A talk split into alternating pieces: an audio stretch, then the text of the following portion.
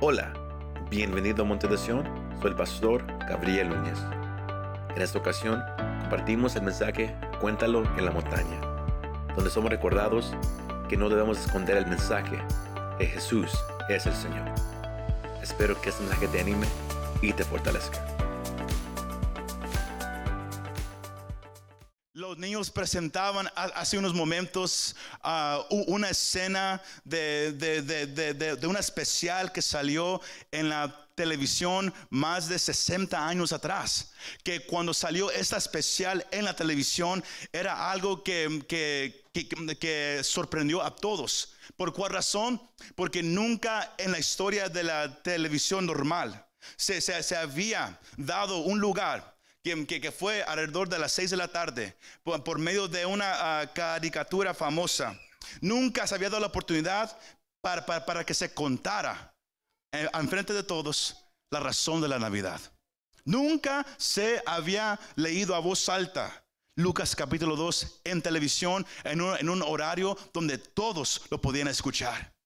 Y, ah, y- y por esa razón es, es- es especial de- que, que- que algunos la, la- han mirado, otros quizás no. Eh, por, por- por- esa razón se hizo tan famosa esa especial, porque no tuvieron miedo contar la razón por la cual la gente debe de celebrar, observar esa temporada. Porque muchos se, se- se volvieron a, a- a- los regalos, se volvieron nomás a pasar tiempo con familia, otros a, quizás no, a- no celebrar. Cada quien ah, fue por- por- por su propio camino. Pero ellos dejaron saber la razón. Y, y como cristianos hay un mensaje que somos llamados a contar desde la montaña. There is a word that we're called to share from the mountain. Hay un mensaje que somos llamados usted y yo a contar en la montaña, en, en la ciudad, en el camino, en el trabajo, donde quiera que, se dé oportunidad. Hay un mensaje que debemos usted y yo de, de contar. Y lo que pasó en esa noche oscura y callada.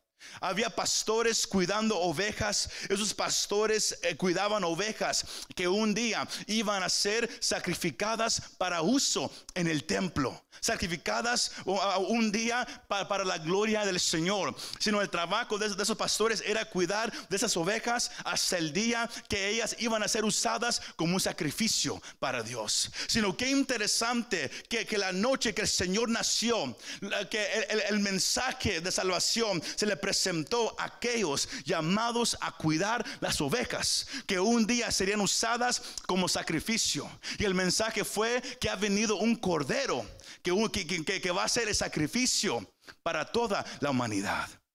Y esos pastores eran lo- los más bajos de la sociedad. Tenían un trabajo bajo que nadie quería. Ellos tenían una mala reputación. Ellos no podían, no podían ser usados como testigos en una corte porque nadie les le, creía a los pastores. Así era de bajo el nivel de, esos hombres y mujeres. Y a pesar de eso apestaban porque, porque andaban con ovejas, andaban en el campo todo el día, tenían ese olor. Pero nadie se quería juntar con ellos. Mas fue a esa clase vaca que el Señor escogió para darles un mensaje que ellos tenían que llevar y contar donde quiera que ellos iban.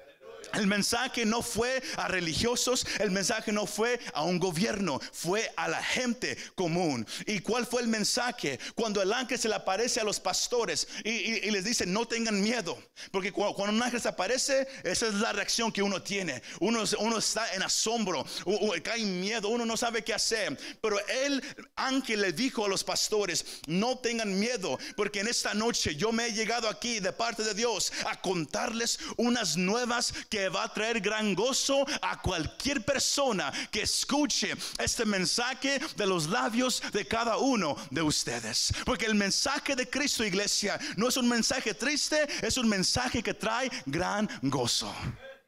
Yo no sé si, yo no sé si, si usted lo cree, pero el mensaje de Cristo es un mensaje que trae gran gozo y no es solamente para algunos, es para que todos escuchen este mensaje.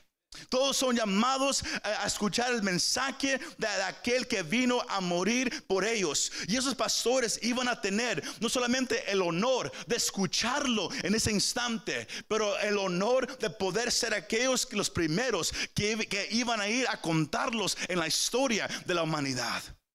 Porque antes de- desde, desde ese momento, cualquier mensaje siempre era un ángel que lo daba o Dios escogiendo a un profeta de vez en cuando a dar una palabra de él.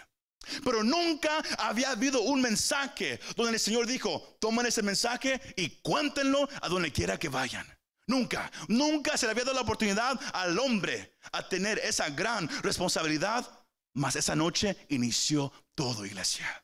Inició el comienzo de, un gran evangelio que sería para todos. Pero cuando el ángel da ese mensaje, él no nomás lo dio, porque cuando Dios habla, iglesia, él no nomás te da una palabra, él te da una señal para confirmar el mensaje que él te está dando para que sepas que es real. ¿Y cuál fue la señal, hermano y hermana?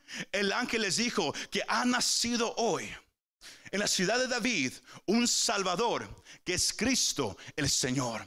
¿Y por qué fue tan importante ese renglón que, que, el ángel dijo? Como aprendimos la semana pasada, porque la humanidad estaba en enemistad con Dios. Cuando Adán transgresó contra Dios y, y, él comió de ese fruto, el pecado entró y fue imputado a toda la gente que vino después de él, sino todo el hombre o mujer, no, no, importa quién usted sea, todos nacemos ya enemigos de Dios. We're already enemies of God. Ya, ya nacimos sin ninguna relación con Dios, pero por eso son esas nuevas de gran gozo, porque el ángel dijo que ahora ha venido un Salvador que va a reconciliar al hombre con Dios. Va a quitar esa enemistad, va a quitar esa ira que Dios manda sobre el pecado, que está sobre aquellos que viven en pecado. Cristo vino a tomar la ira del Padre para que usted y yo no la, no la tengamos que tomar. Eso es noticias de gran gozo, iglesia. Porque Romanos 3:23, Romanos 6:23 me deja saber que la paga del pecado es la muerte. Pero hay un regalo que Dios ha dado, la dádiva de Dios, un regalo que Dios ha dado que trae salvación a aquel que acepta ese regalo y, el Mesías que, Israel había esperado, el Mesías que aún, que aún iba a llegar para los gentiles, que somos usted y yo. Así si usted no tiene sangre judía, usted es un gentil como yo. Somos, somos gente que estaba fuera, pero, que, pero por medio de que Cristo vino en esa noche, ahora usted y yo tenemos la oportunidad de ser parte de la familia de Dios, de ser parte del plan de Dios. Aleluya el Salvador ha nacido. Pero no nomás el ángel dijo, el Salvador ha nacido, dijo una señal muy específica. Van a encontrar a un niño envuelto, acostado en un pesebre. Ahora, Lucas es el único escritor de los evangelios que se enfoca mucho en, ese renglón. Un niño envuelto, acostado en un pesebre. Todos ustedes han escuchado eso, pero yo no sé si ustedes se pone a pensar por qué Lucas lo escribió de esa manera. Porque recuerde, los pastores cuidaban las ovejas del templo. Y ellos estaban encargados de que nada le pasara a las ovejas que iban a ser usadas como sacrificio ante el Señor. Porque el Señor solamente recibe sacrificios perfectos, sin mancha, sin arruga. No puede haber nada malo en el sacrificio sino cuando nacía un, cordero, una oveja, el trabajo de los pastores era tomar esa oveja, envolver la oveja para que nada le pase.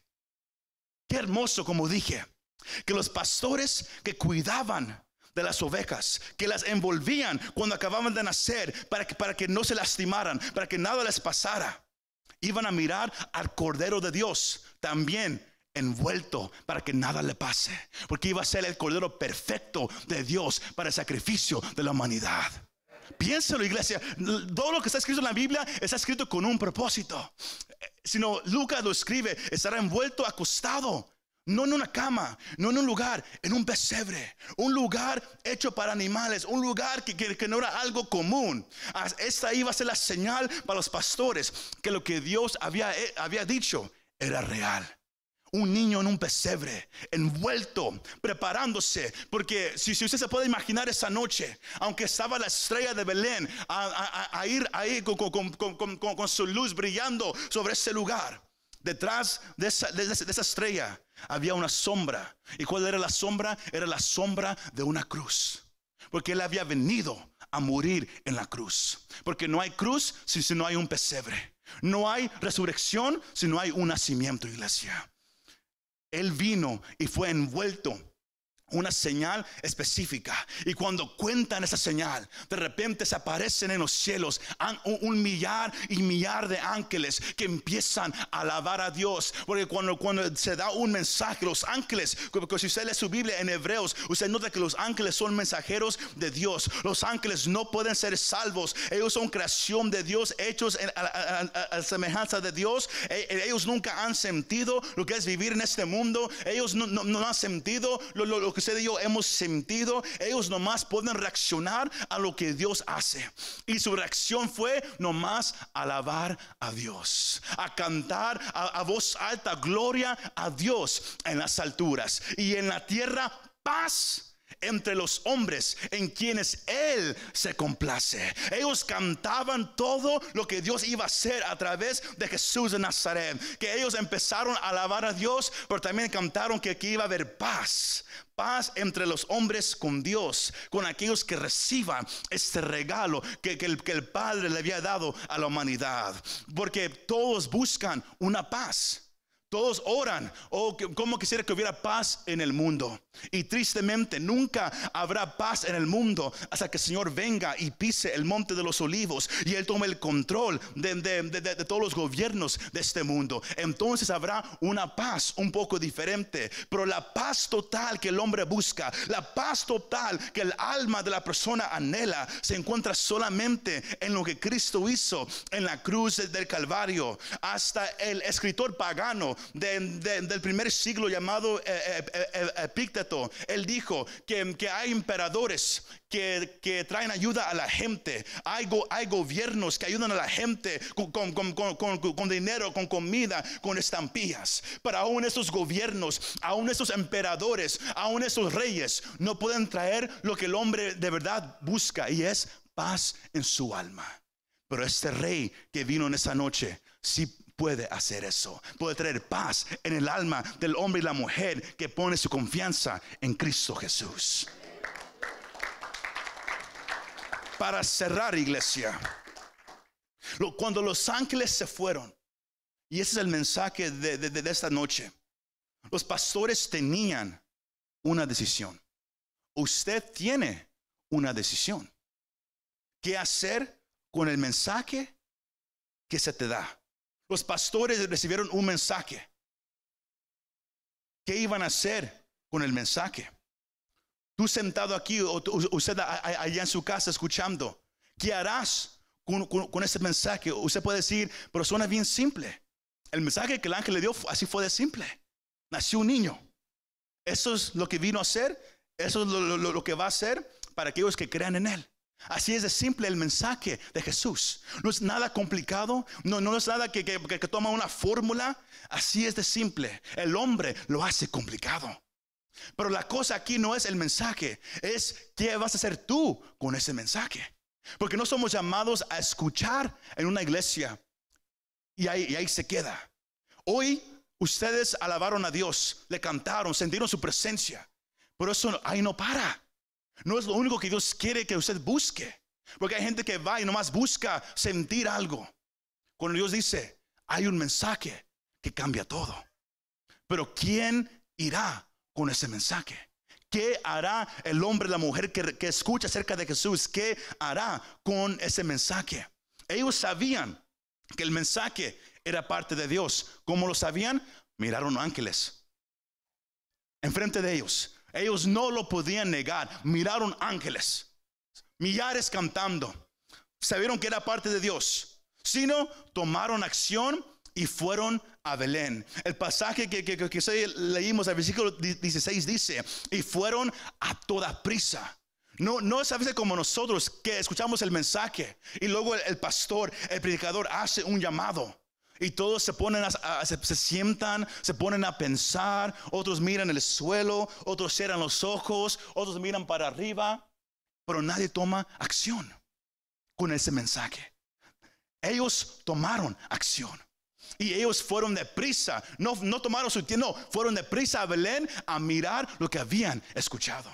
Porque cuando Dios te da una palabra, Él llama que hagas algo con esa palabra. Sea usted que no conoce a Dios, usted que ya lo conoce. Todos esperamos, Dios, speak to me, Dios háblame. Dios tócame, Dios haz algo conmigo. Y Dios dice, te voy a hablar, te voy a dar un mensaje en esa tarde. Pero ¿qué vas a hacer con ese mensaje? Porque lo que, yo haré contigo depende de lo que tú hagas con el mensaje. Se me va siguiendo esta tarde. Ellos tomaron acción y fueron a Belén y encontraron todo exactamente como el ángel les había dicho. Los que cuidaban las ovejas iban a ser aquellos que, que iban a mirar al Cordero de Dios con sus propios ojos.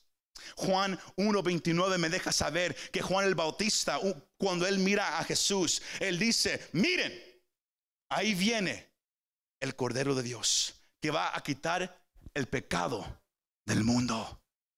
Juan el Bautista lo reconoció. Esos pastores que cuidaban de ovejas, que se usaban como sacrificio por pecado, pero que nunca lo iban a poder quitar completamente. Ahora llegaron deprisa, con sudor. Quizás, sus, sandalias, una puesta o otra la dejaron allá en el monte. Pero venían. Y cuando miraron esa luz, cuando miraron un pesebre y un niño acostado ahí, como el ángel les había dicho, lo que hicieron fue quedarse en asombro y se postraron delante de ese niño. Ellos no sabían lo, que estaba pasando en ese instante, pero lo que hicieron después nos deja saber lo que pasa cuando alguien viene y se hinca ante la presencia de Cristo. Ellos escucharon el mensaje del ángel, corrieron deprisa para, para mirar todo lo que habían escuchado. Cuando llegaron, todo era exactamente como se dijo. Y su reacción fue inclinarse enfrente de ese niño, quedar asombrado, porque ellos no entendían lo que ese niño iba a hacer. Pero todo lo que miraron sobrenatural en el cielo, podían sentir algo ardiendo en su corazón en ese momento, que los causó a levantarse y contarle a toda la gente que estaba llegando a mirar a ese niño. Porque cuando hay pastores que dejan las ovejas en el monte y se van corriendo deprisa a un lugar. Yo, yo, yo recuerdo cuando, cuando, cuando, yo estaba en la, aquí en Estados Unidos se llama la junior high. No, sé la palabra ah, correcta en español, no sé si es en la secundaria o algo así, pero lo, vamos a usar con, la secundaria. Yo recuerdo que, que, que, cuando estábamos en, ah, en, un break en la escuela, en recess se llama en inglés, en, el recreo, y todos los jóvenes están afuera ahí nomás, que cada quien con sus amigos, pero de repente, cuando alguien se empezaba a pelear, cuando había un pleito entre alguien, se empezaba a, a empujar, de repente había un movimiento. E, e, e, era como animales, todos corriendo al mismo lado. Todos corrían y, si, uno no, sabía qué estaba pasando, nomás miraba la multitud de jóvenes corriendo al mismo lugar. Y uno no sabía qué estaba pasando y además empezaba a correr también para ver a dónde iban. Uno más se puede imaginar que los pastores empezaron a correr, correr hacia Belén. Y, de repente gente, hay, gente quizás más sentada afuera escuchando a, a, esos pastores gritando, corriendo, ah, así nomás cansados. Todos empezaron también pues vamos. Y luego llegaron a donde estaba el niño. Y el pasaje dice, si me quieres seguir ahí, dice, el versículo 17, cuando lo vieron, dieron a saber lo que se había dicho acerca de este niño. El mensaje que ellos habían recibido. Cuando miraron al niño exactamente como el ángel dijo, ellos, ellos dijeron, no lo podemos contener. Yo no puedo guardar dentro de mí lo, que se me ha dado para que yo comparta. Yo no puedo guardar quién es este niño. Yo no sé si usted puede guardar quién es Jesús en su corazón.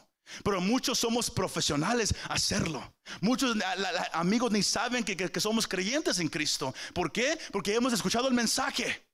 Hemos venido, mirado cómo Dios toca, cómo Dios nos habla, cómo Dios ministra. Pero miramos pero no contamos.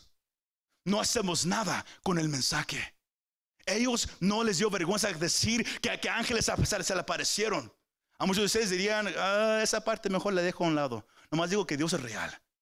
Porque decirle que, que un, ángel se me apareció en mi cuarto y me dijo esto, como que suena un poco raro. Ellos lo contaron. Y, sabe qué? Y a todos los que oyeron se maravillaron, dice el versículo 18. Todos se maravillaron de las cosas que les fueron dichas por los pastores. María, que era una joven, ella estaba guardando todo su corazón. Ella no entendía todo lo, lo, lo, lo que ese bebé iba a hacer, nomás lo que el ángel le había contado. Pero los pastores tomaron el mensaje y lo compartieron. No lo escondieron, no lo guardaron, lo contaron. Y luego dice el versículo 19 20. Eh, eh, y los pastores se volvieron, regresaron con las ovejas. Si estaban ahí o no estaban, esperamos que sí. Pero la Biblia nunca nos deja saber. Los pastores se volvieron. Pero ¿qué hicieron al volver? Estaban callados. No, glorificando y alabando a Dios. ¿Cuál fue el mensaje el jueves que, que el elder Asunción predicó? Que si, que si usted se calla, Dios va a levantar otro que lo alabe aunque sean piedras. En esa ocasión fueron pastores, la clase más vaca, que regresaron glorificando y alabando a Dios por todo lo que habían oído y visto, tal como se les había dicho. Si Dios a ti te ha hablado y tú lo has escuchado y luego Él lo ha cumplido y tú lo has mirado, ¿qué estás haciendo con ese mensaje? ¿Lo estás guardando o lo estás contando a tus amigos? Eh, los pastores fueron y le contaron a todos. Por eso hay un canto navideño que, se llama Cuéntalo desde la montaña. Go tell it on the mountain. Ve y cuéntalo desde la montaña. Es una historia que, que, habla acerca de lo que ellos hicieron. Ellos escucharon el mensaje, fueron, lo creyeron y salieron a hablarlo. Es el llamado de la iglesia. El llamado es salir y contar todo lo que Cristo vino a hacer. Ellos no sabían lo que Isaías había dicho en, el capítulo 35, que, iba a venir un Mesías, que, el, que, le iba a dar vista al ciego, que iba a venir un Mesías, que, que iba a destapar los oídos sordos de aquellos que no podían escuchar, que vendría un, día un Mesías, que iba a sanar al coco para que pudiera dar un salto y un brinco donde quiera que fuera. Ellos sabían que este niño que ellos miraban en ese pesebre era ese Mesías. Usted lo sabe, yo lo sé porque tenemos la palabra de Dios. Sabemos que Cristo le quita, Él abre los ojos al ciego, Él sana al enfermo. Pero ¿qué estamos haciendo con el mensaje? Hay profesionales para guardarlo. El próximo mes vamos a aprender que Dios odia la, la, mentalidad americana que hay en este país, que nomás se enfoca en uno mismo. Y eso se ha metido en la iglesia cristiana. Yo quiero que Dios me hable a mí. Dios a mí me dio un mensaje. Dios a mí me va a usar. Yo espero que Dios haga algo en mí. Cuando Dios dice, yo quiero usar un grupo. Yo he llamado a una iglesia que tiene un mensaje que contar. Isaías profetizó acerca de esos pastores. Isaías, el capítulo 52 versículos 6 al 10. En el profeta cuenta, por tanto, mi pueblo conocerá mi nombre. Así que en aquel día comprenderán que yo soy el que dice, aquí estoy. Mire el versículo 7, que hermosos son sobre los montes o las montañas, que los pies del, del que trae buenas nuevas, del que anuncia la paz, del que trae las buenas nuevas de qué? De gozo, del que anuncia la salvación y dice, a tu Dios reina. El versículo 8 dice esto, una voz, tus sentinales alzan la voz y a una gritan de júbilo porque verán con sus propios ojos cuando el Señor restaure a. Isaías profetizó que en el futuro habrá un momento donde, donde habrá gente corriendo a las montañas, gente corriendo a los valles, gente corriendo a las marquetas, gente en las calles hablando, profetizando declarando el mensaje que ellos han escuchado, que ellos han creído y quieren que todos lo sepan, que Cristo es el Salvador, Cristo es el que salva, Cristo es el que sana, Cristo es el que viene un día por su iglesia. Los que proclaman la verdad tienen pies hermosos. Aunque quizás usted mira sus pies y dice, guácatela, eso no importa. Los pies de los que anuncian la verdad de Cristo son hermosos. Entonces, ¿esperaron eso? Tus pies son hermosos. aunque siempre los escondes. Tus pies son hermosos. Romanos capítulo 10, versículo 14 y 15. Pablo, cuando habla acerca de la condición de Israel, él dice, ¿cómo pues? Tú que lees y escuchas este mensaje, ¿cómo pues? Invocarán a aquel, hablando de Jesús, a quien no han creído. ¿Y cómo van a creer en aquel de quien no han oído? ¿Y cómo irán si nadie les predica? Versículo 15 dice, ¿y cómo predicarán si no son enviados? Tal como está escrito, cuán hermosos son los pies de los que anuncian que el Evangelio del bien. Hay gente que Dios quiere alcanzar, pero si la iglesia que ha escuchado el mensaje, que lo cree, yo sé, yo sé que usted cree en Cristo, y eso es, un paso importante, pero el segundo paso es compartirlo. Los pastores lo compartieron. Gente a través de los siglos lo han compartido. Dios se mueve cuando su mensaje se comparte. ¿Quieres mirar la gloria en tu vida? Habla acerca de Jesús. No te atengas a una iglesia nomás a sentir su gloria aquí. Lo vas a conocer más profundo cuando salgas y compartas el evangelio, no de religión, no de doctrina, el evangelio de paz, de que tu, familiar también puede tener paz con Dios. Aunque no te cae muy bien, él puede tener paz con Dios. Pues Cristo el único que lo puede perdonar. Cristo es el único que puede reconciliar al pecador con el Padre. Él es el único. Pero el trabajo tuyo es tomar este mensaje que has escuchado. Cuéntalo. Por eso es tan hermoso esa temporada. Porque todos lo están contando.